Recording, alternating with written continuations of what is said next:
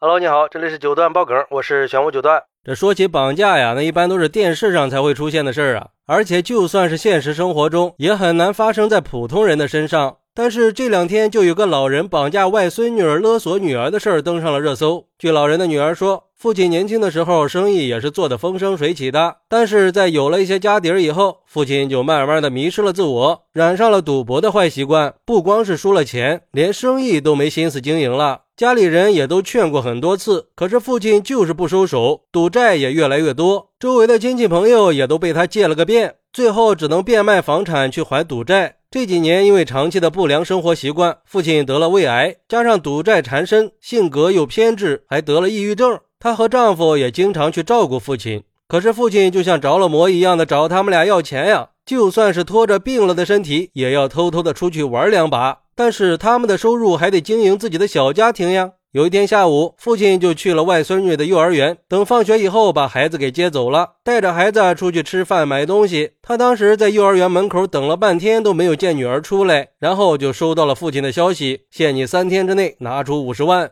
否则就再也别想见到你的宝贝女儿了。他赶紧就给父亲打了电话，父女俩发生了激烈的争吵，父亲因为情绪激动，还以死威胁。女儿就担心父亲性格偏执会做出什么不能挽回的事儿，就选择了报警。当天晚上，父亲就被警察给抓了，并且因为敲诈勒索罪被判了刑。但是老人一直都对案情耿耿于怀，他认为自己不存在什么敲诈勒索，和女儿之间的事儿那是家事儿。司法机关就没有必要这么上纲上线，完全是女儿忘恩负义，甚至在监狱里绝食来表达自己的不满。没办法，民警通过和他女儿的沟通，女儿给父亲写了一封谅解书。虽然说这封谅解书对刑期已经起不到作用了，但是老人还是很感慨地告诉民警，其实他和外孙女的关系呀是很亲密的，他也是把外孙女当个宝的，他怎么可能真的做出伤害她的事儿呢？哎。这就是一失足成千古恨呐！早知今日，何必当初呀？而对于这个事儿，有网友就说了：其实对于这个女儿来说，跟警方举报父亲也是个非常艰难的决定。毕竟这个决定是可能会给她带来负面影响的。虽然这个决定符合法律规定，但是女儿可能以后就要面临家庭和亲情的分裂。再怎么说，亲情也是一种非常重要的情感纽带，它牵着每一个家庭成员之间的情感关系。但是如果女儿没有按照法律做事儿，父亲的行为又可能会对孩子和家庭继续带来更大的危害。从家庭伦理和社会道德的角度来说，父亲在面临困境的时候采取了极端方式，把自己的孙女作为赌博赢回债务的筹码，严重侵犯了孩子的人身自由和健康成长，也给女儿带来了很大的精神压力，这才导致了家庭的矛盾和问题进一步加剧呀。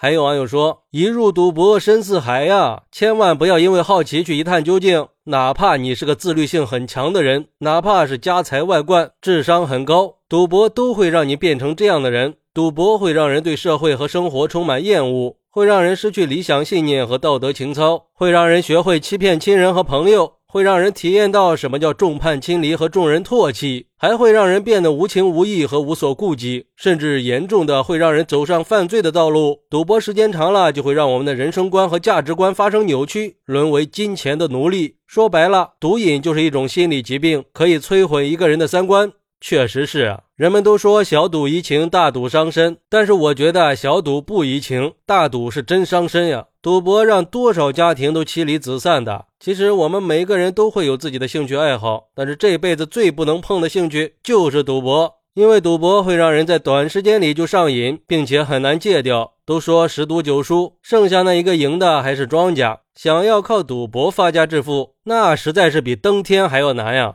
但是那些赌徒们就是理解不了啊，哪怕是倾家荡产、家徒四壁的，还是想着去赌。就像今天这个老人一样，为了凑赌资，干出丧尽天良的事儿，完全没有底线。我觉得他走到今天这一步，完全就是咎由自取，应该受到法律的制裁。本来好好的一个家庭，女儿上着班，孙女上着学，老人去接送个孩子，多幸福呀！最后都败在了赌博上呀。孙女儿没了外公的疼爱，女儿对父亲是充满了仇恨，又充满了歉意。父亲还进了监狱，你说这最后图了个啥呀？